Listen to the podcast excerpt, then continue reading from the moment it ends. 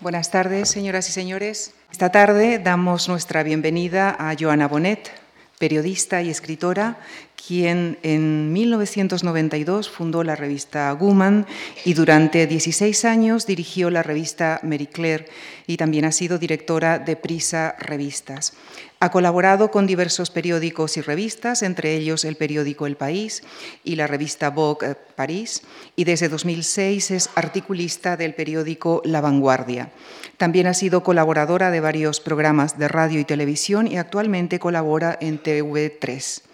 Dirigió el curso de Periodismo y Comunicación de Moda de la Universidad Politécnica de Madrid en sus tres primeras ediciones. Como escritora es autora de títulos como Hombres, Material Sensible, las Metro 60, es coautora con Ana Caballé de Mi vida es mía y su título más reciente es Generación paréntesis, radiografía de un tiempo cambiante. A lo largo de su trayectoria profesional ha recibido diversos premios, entre los que destacamos el Women Together, otorgado por la Organización de Naciones Unidas. También ha dirigido la colección Voces de Mujeres de la editorial Plaza y Janés. Para, para Joana Bonet, la escalera de caracol es una metáfora que podría retratar la vida de Coco Chanel. Era exigente, inteligente, creativa, supo buscar su sitio en la vida, quiso siempre, tuvo el valor de intentar, de ser quien quiso ser y de estar donde quiso estar. Les dejo con ellas, con Joana Bonet y Coco Chanel. Gracias. Muchas gracias, muchas gracias Lucia Franco, la coordinadora del ciclo de conferencias de la Juan Mar, eh, por esta invitación. También quiero agradecer a Javier Gomá, director de la Fundación Juan Mar, y, sin duda una, una mente, además de privilegiada, esponjosa para poder integrar en un ciclo de conferencias a un personaje tan atractivo, pero a la vez también tan contradictorio como Coco Chanel. Muchas gracias a ustedes por, estar aquí, eh, por haberles interesado el, tema de esta conferencia. Observo que se trata de un auditorio mayoritariamente femenino. Eh, decían ¿no? que si Lehman Brothers se hubiera llamado Lehman Sister, que seguramente las cosas hubieran ido de otra manera. Yo ahora mismo solo puedo certificar el dato de un dato que es relevante y explícito por sí mismo, que es el del público femenino, el de las mujeres como consumidoras de, de cultura. Y entonces aquí se produce un interrogante interesante, que es la moda es cultura. Bien, la moda es el espejo de la sociedad, es la piel de los tiempos, esta semana, en el periódico The Guardian, un articulista que desde hace más de 16 años escribe crónicas de moda se preguntaba por qué el fútbol no es considerado como frívolo a pesar de sus contratos estratosféricos y en cambio la moda sí. Y ella decía, yo llevo 13 años intentando investigar, documentar, trabajar con rigor, informar de una industria que si no informáramos de ellas, sin duda el lector se podría sentir defraudado, es más, estafado como lector, porque nosotros somos notarios de nuestros tiempos y debemos de transmitir el pulso de nuestros tiempos. Sin lugar a dudas, un traje de Prada no, cuesta ni, el 7% de lo que cobra diariamente un jugador como Neymar. Pero bien, no vamos a entrar aquí, porque además eh, la moda y precisamente el personaje que hoy nos ocupa eh, en absoluto quería cuantificar ni una palabra que aborrezco y que ahora mismo eh, la escuchamos a diario, monetizar el talento. Aún y así, lo consiguió. Coco Chanel terminó con la moda del siglo XIX y hoy asistimos al fin de la moda tal y como la habíamos entendido durante el siglo XX y los primeros años del siglo XXI. ¿Por qué? Porque los holdings de lujo han sustituido al atelier.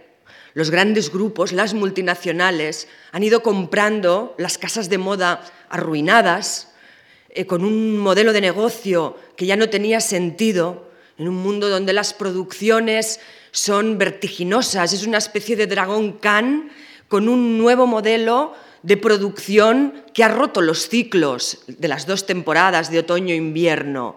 Esa máquina continuamente genera deseo, el deseo para el consumidor, y eso hace que no se centren en dos temporadas, sino que verdaderamente eh, existan eh, casi seis colecciones por parte de una marca, desde crucero, le llaman crucero, eh, y es una especie de pequeña colección de verano en invierno, hasta prefol, etc.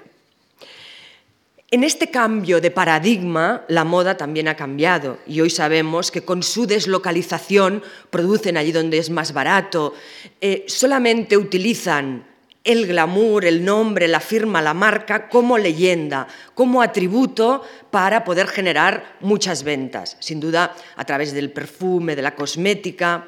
Y los desfiles de alta costura son verdaderamente una campaña de publicidad que empuja el negocio. ¿Por qué les cuento esto? Empecemos por el nombre. Coco Chanel. Es un nombre bello, magnético, cuya sonoridad captura por sí misma la esencia del lujo. Paradojas de la vida, que el apodo de una de las mujeres que revolucionó la imagen del siglo XX, de una auténtica, yo creo que no creadora solo, sino inventora porque ella conjugó la ciencia, la química con los perfumes, la creación, el negocio y a la vez construyó unos puentes de diálogo con todas las vanguardias del siglo XX, es decir, con los artistas, desde los vestuarios de, Antígona para Cocteau hasta las colaboraciones con los ballets rusos o el haber sido directora de vestuario de Visconti a lo largo de una gran parte de su filmografía. Coco Coco, y curioso, lo decíamos, una paradoja, que sea un diminutivo que proceda de sus años más sórdidos. Ella tuvo que trabajar de camarera, de dependienta de mercería y de corista. Y en los cafés concierts de La Rotonde, ella cantaba, «Qui a vu mon coco? ¿Qui vu coco? Mi querido perro. Lo perdí muy cerca de Trocadero. Coco. Ella lo cantaba y soñaba con una vida hermosa, alejada de la pobreza que había teñido su infancia, su infancia de huérfana, y se quedó con ese diminutivo, casquivano, coqueto como ella, dos sílabas repetidas que además han alcanzado a dibujar un eco aspiracional y un eco reconocible en todo el mundo. Por tanto, un nombre de perro es hoy sinónimo de lujo y de elegancia. Y luego está su apellido, Chanel. Un sonido de tipo consonante continuo que además puede ser producido durante varios segundos, balanceándose. Chanel. Es una marca global y un nombre que representa la historia del siglo XX. Coco Chanel hizo lo, que hizo Bauhaus y Le Corbusier en arquitectura, o lo que hizo Picasso y el, cubismo en la moda. Ella, perdón, lo que hizo Picasso y el cubismo en la pintura, ella lo hizo en la moda. Y quería romper la silueta de reloj que entonces vestían las mujeres, liberarlas de corsés, ponerle el pantalón, elegir el negro, que era el color del servicio, de la servidumbre, y sobre todo permitir que las mujeres pudieran correr, reír y trabajar sin asfixiarse, porque sin lugar a dudas las crinolinas y los vestidos de la época se lo impedían. Yo no creo que haya otro nombre en la moda tan rotundo como el de Coco Chanel, y no solo en significación, sino también en sonoridad, en marca. Bien, ¿acaso el Dior, ¿no? Dior, que tan, tan, solo le separa una letra, un saltito en el abecedario para ser Dios, de la R a la S, pero el gran modisto vestía a las mujeres como una flor. Y Chanel estaba dispuesta a terminar con aquella impostura de feminidad. Era muy bello, pero se trataban de confecciones terriblemente complicadas y, sobre todo, con una herencia victoriana que les hacía estallar en pliegues, en, en siluetas muy complejas y, sobre todo, en una falta de movilidad. Es una lástima que cuando se bucea en, la biografía de, un personaje como Chanel, y estos días he estado rodeada de todas sus biógrafas, pseudobiógrafos, de la maravillosa biografía de Edmond Charles Leroux, que tiene un título preciso, el mejor título que podría definir a Chanel, es Chanel o l'irrégulière.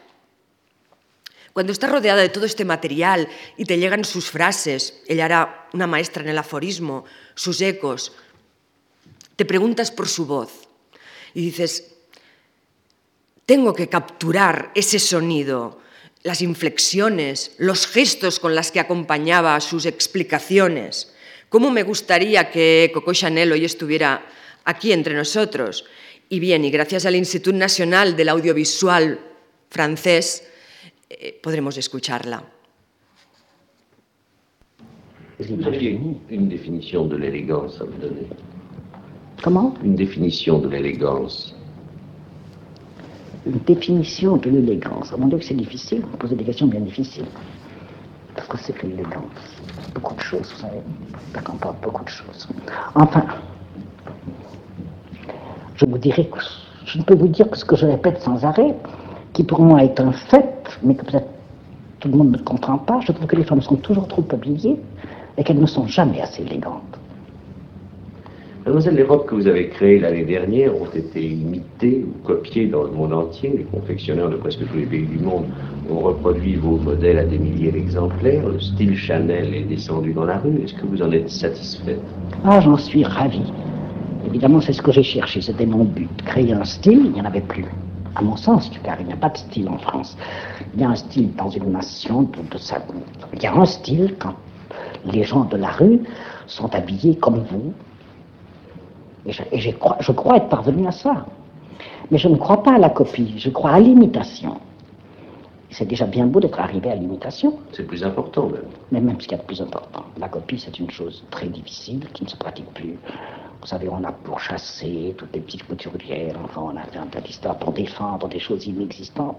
Car ça m'a toujours semblé, ce qui m'a semblé le plus ridicule, c'est qu'on veuille défendre une mode. Une mode on ne peut pas défendre la mode. Pourquoi la défendre? Elle n'est pas une mode si personne ne la voit. Vous comprenez? Alors, Et on veut la défendre. Alors, il y en a beaucoup d'histoires, je ne suis pas très au courant d'ailleurs. Vous ne m'avez pas posé cette question, mais enfin, je vous dis que c'est un des problèmes aussi, pas, du, pas le mien, mais celui de la haute couture, c'est la peur insensée de la copie. Il faut être... Alors que pour moi, la copie, c'est le succès. Il n'y a pas de succès sans copie, sans imitation, ça n'existe pas. Qué incómoda se muestra al principio con, con la pregunta.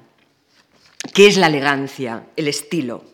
Con el, bra el brazo derecho recogido, eh, cómo mm, se toca de manera autoafirmativa su hombro, pero también con cierta sensualidad.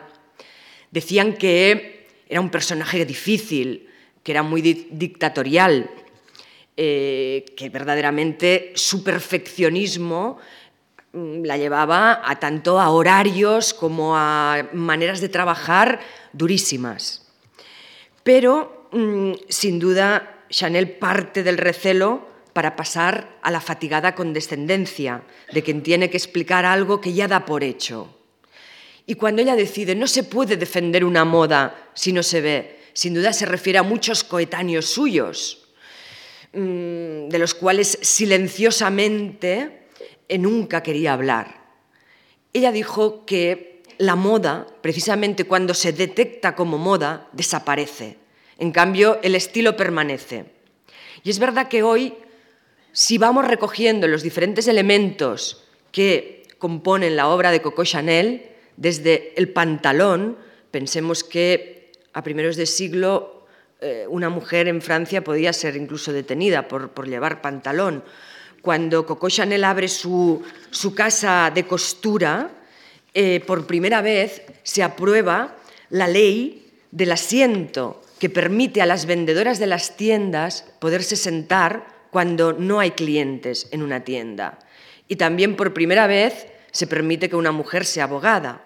Entonces estamos hablando que en aquellos momentos Coco Chanel, que además no es ni una mujer muy atractiva.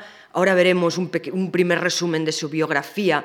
Es una mujer mm, con una infancia dura, como, ya hemos señalado, de repente emerge, pero emerge en la deconstrucción de un modelo de feminidad que ella consideraba obsoleta. Y desde el pantalón hasta el color negro, hasta el jersey de punto, hasta las perlas, hasta el, sastre, el sastre con bolsillos, porque ella decía que una chaqueta tenía que llevar bolsillos de parche encima y además con sus eh, primers ateliers y sus petites mains probaba que dentro pudiera llevar o un paquete de tabaco o un cuaderno y que el bolsillo no se deformara. Mm, la manera de trabajar de Coco Chanel tendremos ocasión también de, poderla, de poderla detallar, pero sin duda alguna, eh, aquí en este primer, este primer vídeo hemos podido asistir a una declaración sorprendente, que es, y que es la primera vez que fue formulada. La imitación es el éxito.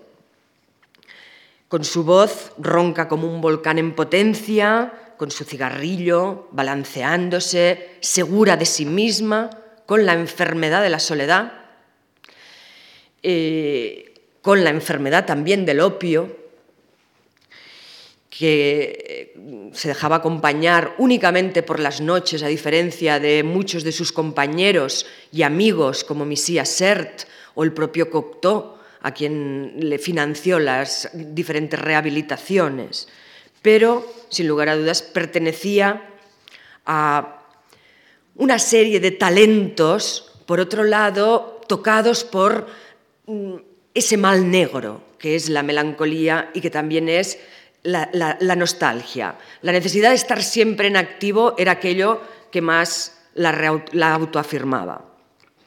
Por lo tanto, Chanel se avanza a un signo de nuestros tiempos, que es que la copia a menudo reemplaza el original.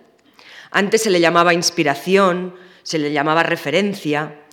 Hoy, en el siglo XXI, estamos viviendo desde el punto de vista estético de todas las referencias que dio el siglo XX.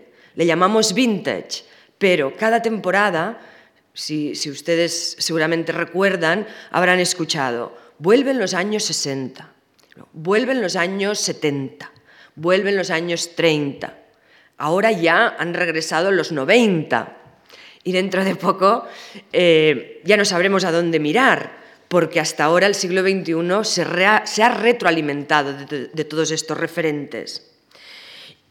Hoy en día comprar un bolso de Chanel en Canal Street empieza a ser ya un tema peligroso, porque está muy perseguido por los, diferentes gabinetes jurídicos de las marcas de lujo.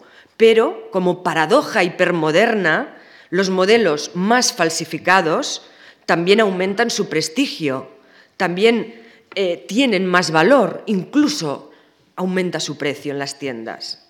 Por lo tanto, nos podríamos preguntar qué valor tiene la originalidad hoy o el verdadero valor es solo la apariencia, en lugar de la autenticidad, del auténtico. Son cuestiones interesantes para reflexionar acerca de ellas, sobre todo cuando estamos hablando de un personaje de Coco Chanel que lo que más deseaba, lo que más soñaba, era ser recordado. Yo creo que sin duda se quedó corta porque Chanel ha sido de las diseñadoras más copiadas, más biografiadas, se han escrito libros, películas, eh, ha provocado debates, mm, ha, recibido la atención de intelectuales y de muchos, muchos hombres, curiosamente, eh, que casi nunca se, habían acercado a un objeto relacionado con, la moda y con esa presunta frivolidad de la que hablábamos al inicio de esta conferencia. Mm, sin duda tampoco contaba con que nosotros esta tarde podríamos hablar de ella y de su escalera del caracol, de esa ascensión eh, y a la vez, a la vez también eh, de, un descenso durante unos años difíciles, un periodo entre guerras. Eh, Coco Chanel es la historia del siglo XX, los años, el principio de siglo, los años 20, las vanguardias artísticas, las dos guerras mundiales, los años donde los talleres se, cierran y donde ella acude a buscar en el guardarropa de los hombres, porque considera que el hombre siempre es más elegante que la mujer. ¿Por qué? Por el uniforme. Porque el hombre puede controlar, tiene el control de su indumentaria y además puede perfeccionar los más pequeños detalles. En cambio, la mujer es una especie de lienzo en blanco donde se van introduciendo elementos hasta un momento en que escapan al control. Por tanto, revolucionaria de la imagen, esa escalera de caracol es su obra, es una metáfora, es un símbolo que representa su obra y su vida. Y además también fue un elemento físico.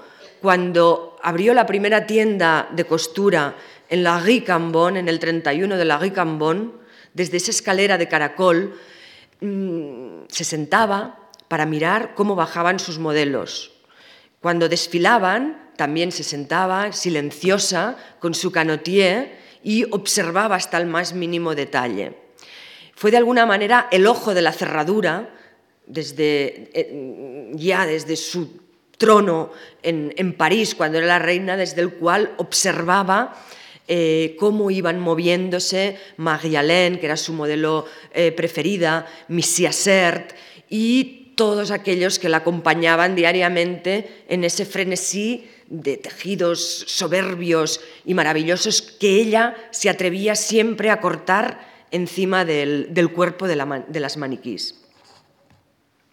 Ella quiso empoderar a la mujer con una liberación de la indumentaria y, como decíamos, terminó con el siglo XIX en cuanto a moda y costumbre se refiere. Su vida está llena de luces y de sombras, de momentos geniales, de mentiras, de fábulas. Me desperté una mañana y me encontré famoso, dejó escrito Lord Byron. En el caso de Coco Chanel ocurrió algo muy parecido. ¿Acaso no atendía a la fama, pero sí al orgullo? para no tener que casarse con un granjero de Saumur, de su villa natal. Su objetivo era la independencia. Ella decía, nunca tuve deseos de nada, solo de ternura. Tenía que comprar mi libertad a cualquier precio. Y eso se lo confesó a Paul Mogan en sus años suizos, exiliada de Francia. Veamos un primer resumen de, de su biografía que nos ha cedido la Maison Chanel.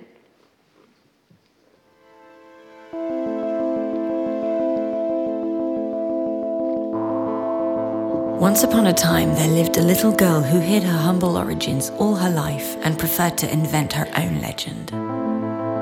Once upon a time, Gabrielle Chanel was born under the sign of the Leo to a traveling peddler and a laundress who died at 32, exhausted by life. Once upon a time, there was a father who abandoned his five children and had his three daughters sent away to an orphanage. At 12 years old, Gabrielle would never see him again. Forever after, she pretended that he had left to make his way in America. Once upon a time, there was an orphanage behind the walls of a convent, the Abbey of Aubazine, where Gabrielle spent nearly seven years. The Romanesque purity of this ascetic world would inspire her sense of austerity and her taste for black and white, while the opulence of religious garments and ceremonial objects would spark her fascination with Baroque style, gold, and colored gems in years to come. Once upon a time, there was a beautiful young girl who spent her days sewing and her nights singing in a cabaret before troops of cavalrymen. She was called Coco because she often sang, Who's seen Coco in the Trocadero? She always preferred to pretend that Coco was the nickname given to her by her father. Once upon a time, a young woman with a boyish allure refused to ride side saddle on the horses of a well born cavalier, Etienne Balzan. She dressed like no one else, taking her inspiration from masculine attire and inventing new styles of hat, which she stripped off their birds and feathers to make them simpler, lighter, more chic. Her first clients were working girls, but society quickly followed. Once upon a time, there was a great love named Boy Capel. English, wealthy, and cultivated, he was the man of her dreams. He introduced her to literature, the Orient, and the esoteric. Boy helped Coco become Chanel. She decided to open her first boutiques in Paris, Deville, and Biarritz. She wanted to work to win her liberty. Once upon a time, a revolution came to pass when, in a stroke of genius, Coco Chanel transformed the female silhouette. She shortened dresses, revealed ankles, freed the waist, eliminated corsets, revived jersey, cut her hair, and bronzed her skin. Chanel closed one era and launched a new century of fashion. Once upon a time, at 31 Rue Cambon, Mademoiselle Chanel opened her first couture house in Paris in 1918. The little country girl, the orphan of Aubezine, had become the queen of Paris. Before liberating women, she had liberated herself. Once upon a time, there was a love story that ended abruptly. Boy Capel died in a car accident. For the first and last time, Coco Chanel was seen to cry. Either I die as well, she said, or I finish what we started together. She chose to go on. No sé si habrán observado el curioso detalle del, de dónde procede el logotipo de Coco Chanel, las dos Cs enlazadas, de las vitrinas de la abadía donde durante siete años estuvo acogida por, por las monjas como niña huérfana.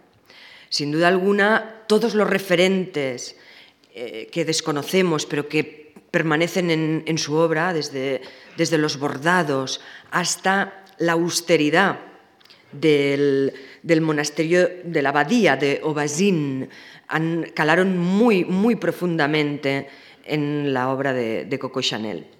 Lo hemos comprobado, llegó a París con 25 años, el destino ya le había gastado bastantes bromas pesadas, en su equipaje viajaban la soledad, el mal amor, una joven extraña que ya había sido amante de personajes ricos que criaban caballos, pero que en más de una ocasión cuando le preguntaron, cuando me han pedido que eligiera entre mis vestidos y los hombres, siempre he elegido los vestidos.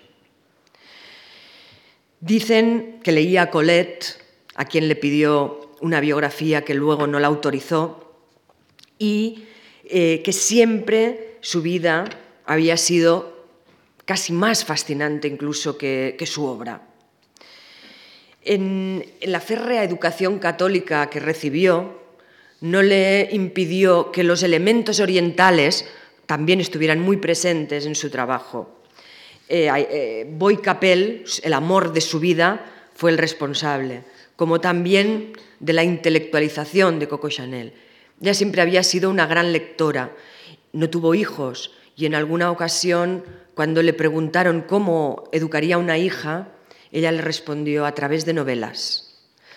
Su fabulación era constante y de hecho durante años pagó a sus hermanos para que no contaran su pasado. Decía que el nombre de, Coco, como han visto aquí en, en, estas imágenes, se lo había puesto cariñosamente su padre. Se verdaderamente construyó una identidad que era un escudo a su vez para no sentirse tan desprotegida. Eh, pero ese humilde origen, por un lado, iba acompañado de sordidez y de tristeza, pero por otro lado, también la hizo ser muy generosa. Eh, pagó, eh, por ejemplo, le pagaba pensiones a Igor Stravinsky durante la, monumental obra de, toda su, de toda su historia, la consagración de la primavera. Eh, a Jean Cocteau, como ya hemos comentado, en más de una ocasión tuvo que pagarle tratamientos de desintoxicación y también lo financió. Financió los ballet rusos. Ocurrió algo muy curioso cuando ya muy relacionada con los grandes artistas de la época, Lenkar con eh, Picasso, Cocteau, Stravinsky, Pierre Verdi, eh, le pidieron, le encargaron el vestuario para las flores del mal de Baudelaire la sociedad Baudelaire. Y ella dijo que no, que no estaba preparada. Aún y así, eh, al declinar la propuesta, participó en el Diccionario de la Sociedad, contribuyendo a definir la elegancia francesa y la definió como componente, como parte del dandismo. Otra vez, el vestuario de los hombres y sobre todo su relación con el duque de Westminster que ahora lo veremos a continuación. Otro hombre que caló mm, de manera muy profunda tanto en su vida como en su obra, que siempre van unidas. Mm, cuando no creo, después de, decir que no podía mm, crear el vestuario de las flores del mal, al cabo de siete años, enseñó, enseñó una propuesta a la sociedad Baudelaire. Y esa propuesta era muy interesante porque quería crear una colección de ropa sobre los diferentes rostros de mujer inspirados en el poema La voz. Pero le, contestaron que la rehabilitación de Baudelaire era un ámbito reservado a los intelectuales. Tal desplante hizo dimitir incluso al comité activo, presidido entonces por el pintor Limous. Veinte años más tarde, Limous creó el Museo de las Flores del Mal y entonces Cocó donó varios y valiosos regalos del duque de Westminster y siempre con la máxima discreción. Eh, es más, en una ocasión Jean Cocteau leyó la lista de todas las sociedades, de todas las mm, caridades, pero también mecenazgo cultural que llevaba a cabo. Y ella se enfadó, se enfadó mucho y dijo, van a creer que, soy una especie de alma caritativa mm, y no lo soy, pero sí era amiga de las causas desesperadas. Y en una ocasión, cuando eh, Dalí, mm, junto con, Gala, eh, con eh, Renoir, viajaban y se hospedaban en la pausa, le intentaron destacar ese gesto suyo que continuamente tenía, ¿no? con, por un lado, con el dolor, con los amigos que sufrían, pero por otro, lado también con una necesidad de compartir y de mm, lograr que las diferentes artes dialogaran, los ballets, el teatro, el arte, con la moda. Dalí, por cierto, le llamaba mi pequeño capsigrañ. Lo he encontrado en los libros que he estado consultando estos días. Y estos libros, muchos en francés, dicen, era un apodo enigmático, auténticamente daliniano, pero capsigrañ es, una palabra catalana que significa cabeza de chorlito. Por lo tanto, era un término seguramente cariñoso, pero que muchos biógrafos mm, no han, sabido localizar, no han sabido identificar con una palabra catalana y, dicen que era un apodo enigmático. Vamos al segundo episodio que resume ya los años de, de Coco Chanel en, en París.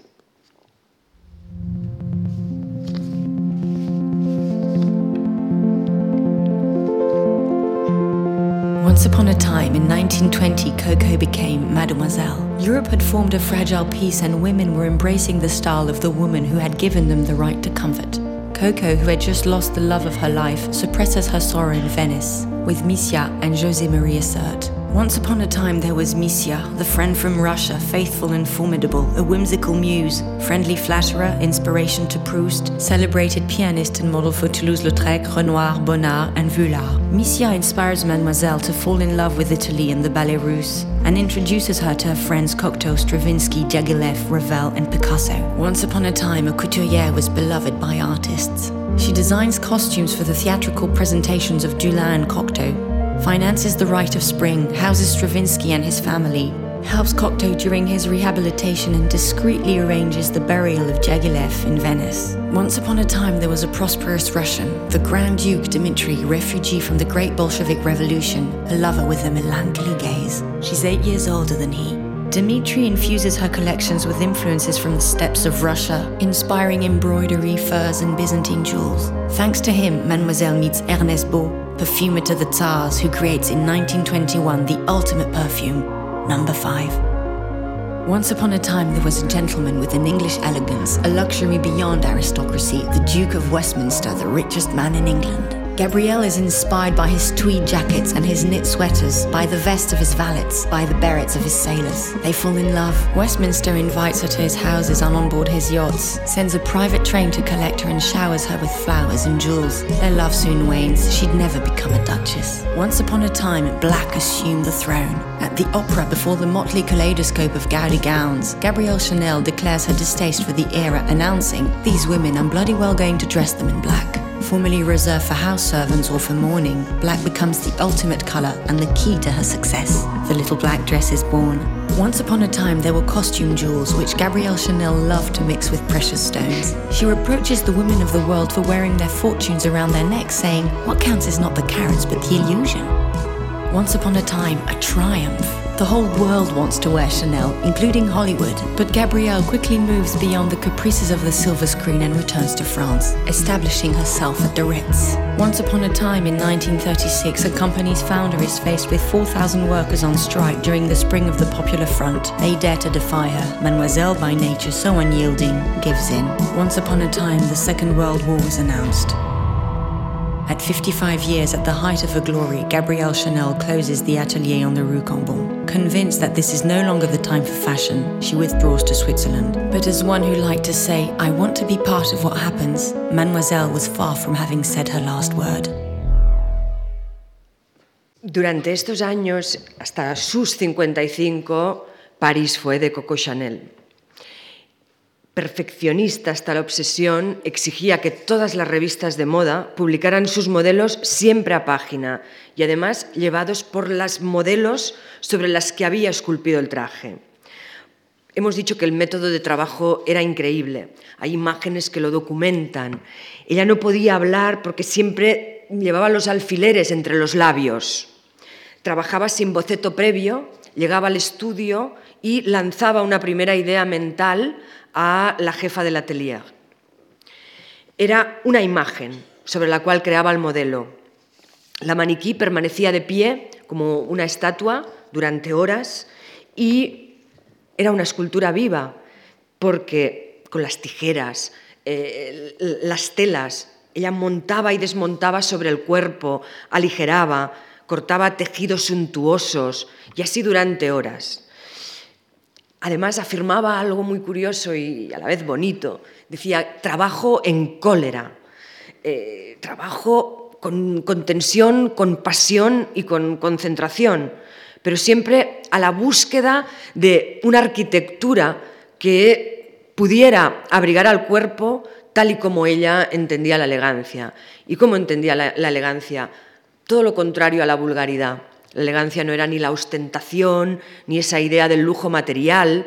Lo habrán visto aquí, por ejemplo, con su preferencia por, la bisutería. Decía que las mujeres no tenían que llevar cajas fuertes encima, pero por otro lado, en su transgresión se atrevía a mezclar en más de una ocasión mm, cristales y mm, bisutería eh, que no costaba nada con, con una esmeralda. Ella, como decíamos, hacía jirones de un traje, se sentaba en el suelo. en más de una ocasión quiso que fotografiaran cómo con su ropa una mujer podía alcanzar todo tipo de movimientos.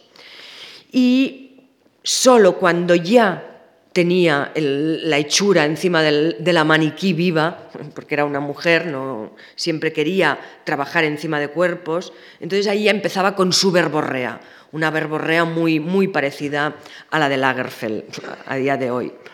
Mm, elegía los tintes de la ropa paseando por el campo. Eh, y además recogía, recogía musgo, brezo, hojas, ramas, llevaba todos estos materiales al taller y, como verán también, Chanel apenas no tiene estampados eh, de flores, ni tiene colores vivos.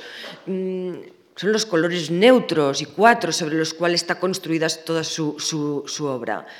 Negro, blanco, gris y un puntito de rojo. Dicen algunos biógrafos, eh, y eso me parece ya bastante, digamos, una, interpretación muy retorcida, pero también dicen que retorcida fue, eh, bueno, no lo dicen, sino que es una evidencia, retorcida fue la vida de, de Chanel, que ese punto de rojo era el recuerdo aterrorizado de una niña de 11 años cuando veía a su madre toser sangre, enferma, tuberculosa, y mm, se sentía verdaderamente desamparada. Pero si es verdad que esta pizca de, rojo mm, que está presente en su obra mm, rompe la uniformidad del blanco, el negro y el beige. los beige eran los beige de las arenas de, de Biarritz o de Deauville, donde paseaba con sus eh, amigos y ya han visto que es una, mujer que estuvo rodeada, fue muy querida por, por diferentes hombres. Al principio eran benefactores, con Boy Capel llegó el primer amor, luego vino el conde Dimitri, que él le proporcionó el conocimiento de Ernest Beau, con el cual inventan el primer perfume sin nombre, una manera diferente de perfumarse y a la vez el primer perfume moderno, es decir, elaborado a través de un proceso, químico, entendido como una, la construcción de una pirámide olfativa. Cuando lanzaron el número 5, una periodista le preguntó, eh, Mademoiselle, ¿dónde debo de ponerme el perfume? Y ella le dijo, señorita, póngase el perfume donde usted quiere ser besada. Esas eran las, respuestas de, Coco Chanel. Eh, su biblioteca es verdaderamente espectacular. Hoy en la Rue Cambon, en el número 31, eh, encima de la tienda, una tienda que está abierta al público, donde se puede contemplar la escalera de caracol, arriba están sus habitaciones privadas. Esas habitaciones en alguna ocasión se pueden visitar y verdaderamente concentran todo, todo el universo de, Chanel, desde sus aficiones orientalistas, con los biombos japoneses, eh, su afición por el león, que era su signo astrológico, el trigo, Nunca quiso tener cuadros. Mm, también les comentaba que mm, el lujo no lo entendía como una acumulación, como una ostentación, como algo material, sino verdaderamente el lujo era la experiencia, mm, eran las emociones y la búsqueda de la belleza que junto con Boy Capel fue uno de sus, uno de sus objetivos. Se dejaban conmover por la belleza entendida eh, como una mezcla de atracción sublime y a la vez también angustia. Eh, en, su librería, en, su biblioteca, eh, están los grandes de la época. No quiero olvidarme de citar a Pierre Verdi, el poeta, a quien siempre también protegió y ayudó, y también fue eh, amante o amor suyo durante una época y confidente fiel. ¿Por qué? Porque con Paul Reverdy, Coco Chanel y él inventaron lo que hoy conocemos como el marketing de la moda. Mm, los eslogans, los aforismos, los textos que acompañan una colección con un nuevo sentido y con una poética que los hacía penetrar y que impactaban. Ella se reía mucho de grandes, grandes escritores que cuando escribían de moda decía que hacían poesía costurera. Decía, mira, ya va em, el propio Cocteau, ya va Cocteau haciendo un poco de poesía costurera. Y bueno, en esa especie de desprecio y admiración eh, siempre intentaba ser desafiante.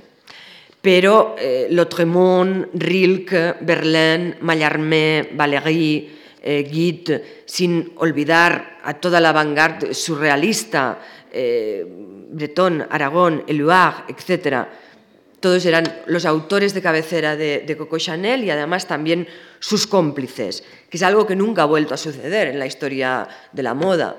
Yves Saint Laurent tuvo una atracción también con los artistas, un diálogo de eh, hacer dialogar las diferentes disciplinas y el beber y retroalimentarse, pero son casos muy, muy aislados, sobre todo si estamos hablando de la élite artística del momento. Mm, también hemos hablado de su importante colaboración con los ballets rusos y cineastas como Jean Renoir, para quien diseñó el vestuario de la mayor obra maestra de la historia del cine francés, La regla del juego, eh, hizo un trabajo soberbio y espléndido. Visconti o Alain Resnais, fallecido el pasado fin de semana, mm, han ayudado a dotar esa visión tan enigmática de lo que ha dejado Chanel en el cine. Y el año pasado Marienbon, el film d'art por antonomasia, es la mejor muestra de cómo mm, el autor recurre a las plumas, a los encajes y a las joyas mm, juego de Chanel para poder lucir toda esa melancolía del aire de los tiempos. Chanel también fue muy odiada. Eh, todos sus contemporáneos intentaban ridiculizarla y de hecho la retirada de Chanel en París eh, también fue muy aplaudida. Pero ¿qué ocurrió después? Coco Chanel, tras 15 años de retiro en Suiza, donde recibía a sus amigos, a Paul Mogan y a Dalí, como hemos comentado, en la Roquebrune, mm, donde decía que se aburría mucho, que no era lo que era, sino lo que esperaba ser, regresó a la moda. Tenía 71 años. Regresó gracias al número 5, que fue el pulmón económico que ya en los años de su retirada siguió alimentando cifras astronómicas, su éxito en Estados Unidos fue increíble y los fabricantes de los productores del perfume un día animaron a Coco Chanel a regresar. ¿Por qué?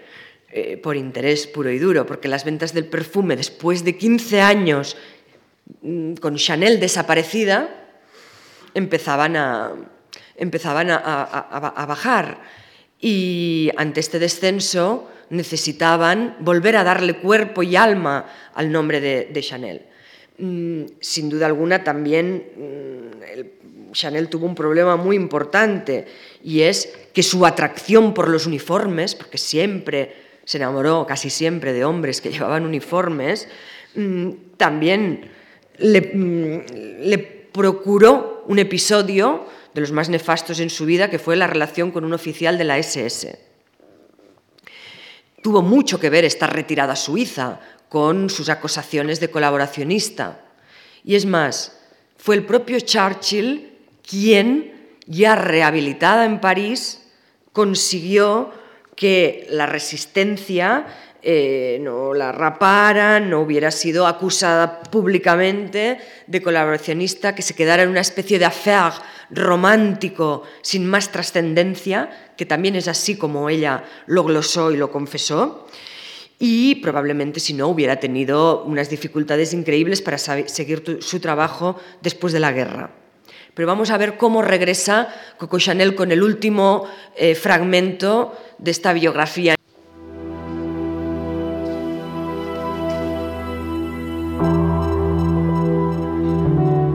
Once upon a time, Gabrielle Chanel made a triumphant return, beginning as if from the first day. She rails against the fashions designed by men who have once again bound women in bustiers, corsets, and full skirts. Mademoiselle rallies her team and reopens her couture house. She's 70 years old.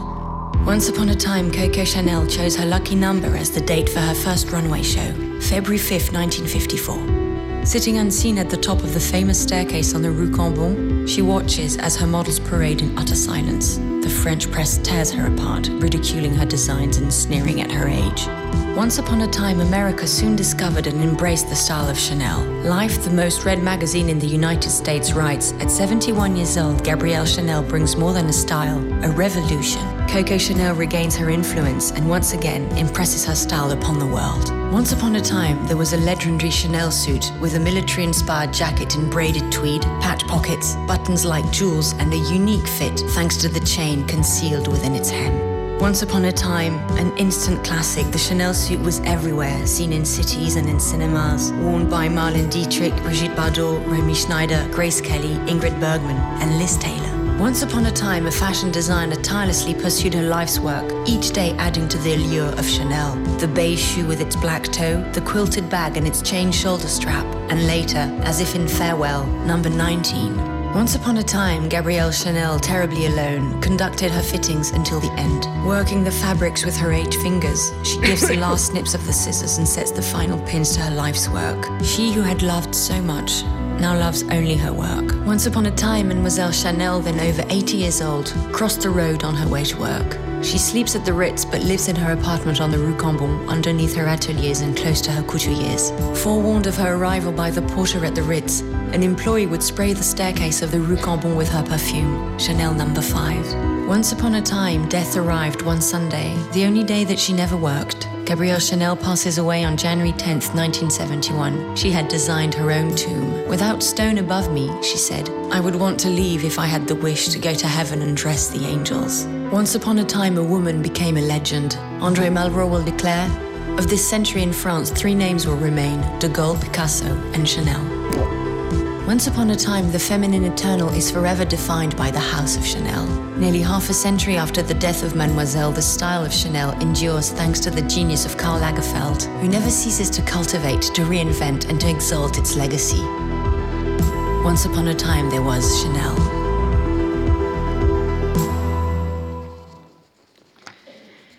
Los, últimos años de Chanel, eh, sin lugar a dudas, son los que han marcado, como decíamos al principio, todos esos elemento, elementos de herencia que hoy los jóvenes diseñadores aplican, pero muchas veces sin una percepción de autoría, porque el plagio, la copia, la retroalimentación en la moda es muy difícil. De hecho, no existen los derechos de autor entre, entre los diseñadores. En más de una ocasión se ha querido legislar y, se ha querido intentar formatear pero es imposible porque ellos mismos, los propios diseñadores, lo, rechazan. Otra cosa es la copia, ¿no? como decía en, el primer vídeo la propia Gabrielle Chanel, mm, hoy en día copiar ya casi que no se hace, pero sí se imita.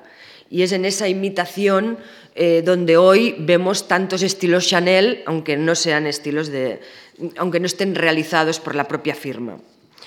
Mm, a estas alturas de la conferencia ya hubiéramos tenido que poder haber identificado el porqué de la moda y por tanto el porqué de Chanel. Y les voy a leer una frase de Roland Barthes que escribió en su obra El sistema de la moda y que a la vez también fue el punto de partida de Gabriel Chanel. Dice, toda moda nueva rechaza una herencia, subversión contra la opresión de la moda. La moda se considera a sí misma como un derecho, un derecho natural del presente sobre el pasado. Ese era el punto de partida, sin duda, pero curiosamente hoy, como hemos dicho antes, vivimos de la, inspiración del vintage y de este legado. Sin duda alguna, este esta reflexión, esta pregunta, este interrogante que yo me hago a mí misma durante, por todos los años que, me he dedicado al periodismo de moda y por los años en que también he visto de cerca este juego de la creación, el negocio y la vanidad, mm, me interesa mucho, pero este no es, eh, no es el aforo, ¿no? Mm, quizá en otra ocasión, eh, si nos lo permiten, podemos entrar, si nos lo permite la Fundación Juan Mar, podemos entrar a, ahondar acerca de, del por qué hoy no existe la creación auténtica y seguimos bebiendo del pasado en las artes de los oficios de la moda. Coco era muy clara y decía, no se puede mm, considerar la moda un arte. Un traje no es ni una tragedia, no es ni un cuadro, es una encantadora y una efímera creación. No es una obra de arte eterna.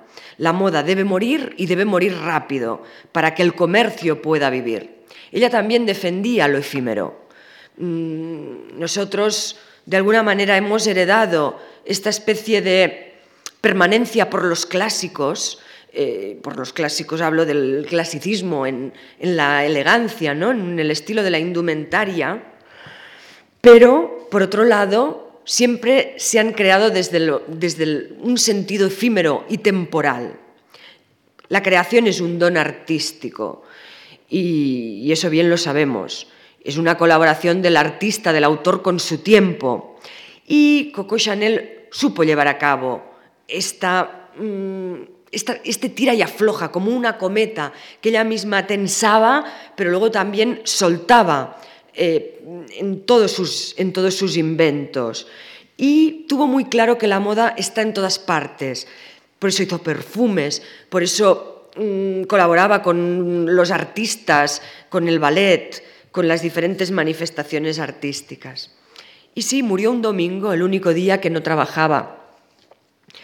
Murió en el Ritz, en, el Hotel Ritz, donde vivió sus últimos 20 años, pero también había permanecido en diferentes ocasiones en, el Hotel Ritz, en diferentes tramos de su vida. Es curiosa esta fascinación por la vida de hotel, ¿no? Alguien que tú, vivió en una infancia muy pobre. También están los otros extremos de habitantes de hotel, de personajes célebres que vivieron en un hotel muchos años y en cambio su infancia Mm, fue rodeada de privilegios y de algodones, como Vladimir Nabokov. Él decía que nunca había mm, querido volver a tener una casa de propiedad porque era incapaz de emular o, de imitar las riquezas de su infancia. Y en el caso de Coco Chanel es todo lo contrario. Nunca quiso habitar, tener una casa en París, tenía sus apartamentos encima del, del atelier como les, he contado, pero luego iba a dormir al Ritz cada noche. Y allí aparecía el fantasma de la soledad. Dicen sus biógrafas que incluso llegaba a pagar al personal del hotel para que le diera conversación en diferentes momentos del, día y, fines de semana. Y ahí tenía también incluso doncellas, que fueron la, todo el mundo se adjudica que fue el último que estuvo a su lado ¿no? en los últimos años, desde Mm, Claude Deleuze, psicoanalista, Lilou Marquin, todas han escrito libros acerca de ella. Lilou Marquin fue su jefa de prensa y al final la acusa de opresiva, de que por fin cuando muere Chanel ella se puede vestir sin pantalones y, mm, se sentía de alguna manera asfixiada por eh, la disciplina tan férrea y el perfeccionismo de Coco Chanel. Dicen que no, que no temía la muerte, sí a la soledad. Cuando falleció de Gaulle, ella le comentó a, su psicoanalista, Claude Deleuze, me gustaría morir como él, de forma repentina y con dignidad. Y ese domingo 10 de enero de 1971, cuando regresó al Hotel Ritz, sintió un fuerte dolor abdominal, ya de noche, y entonces ella misma se quiso eh, aplicar una inyección, miró a su doncella y le dijo, así es como se muere. Y esas fueron sus últimas palabras. Fulminante, lúcida, tal y como ella quería. Ella también escribió que los modistos continuaban una moda, mientras yo creo un estilo. A los 20 años con 20 años apenas, fundé una casa de costura. No fue ni la creación de un artista ni la del éxito de una mujer de negocios, sino la obra de un ser que solo buscaba la libertad. Sirvan estas palabras de epitafio eterno. Muchas gracias.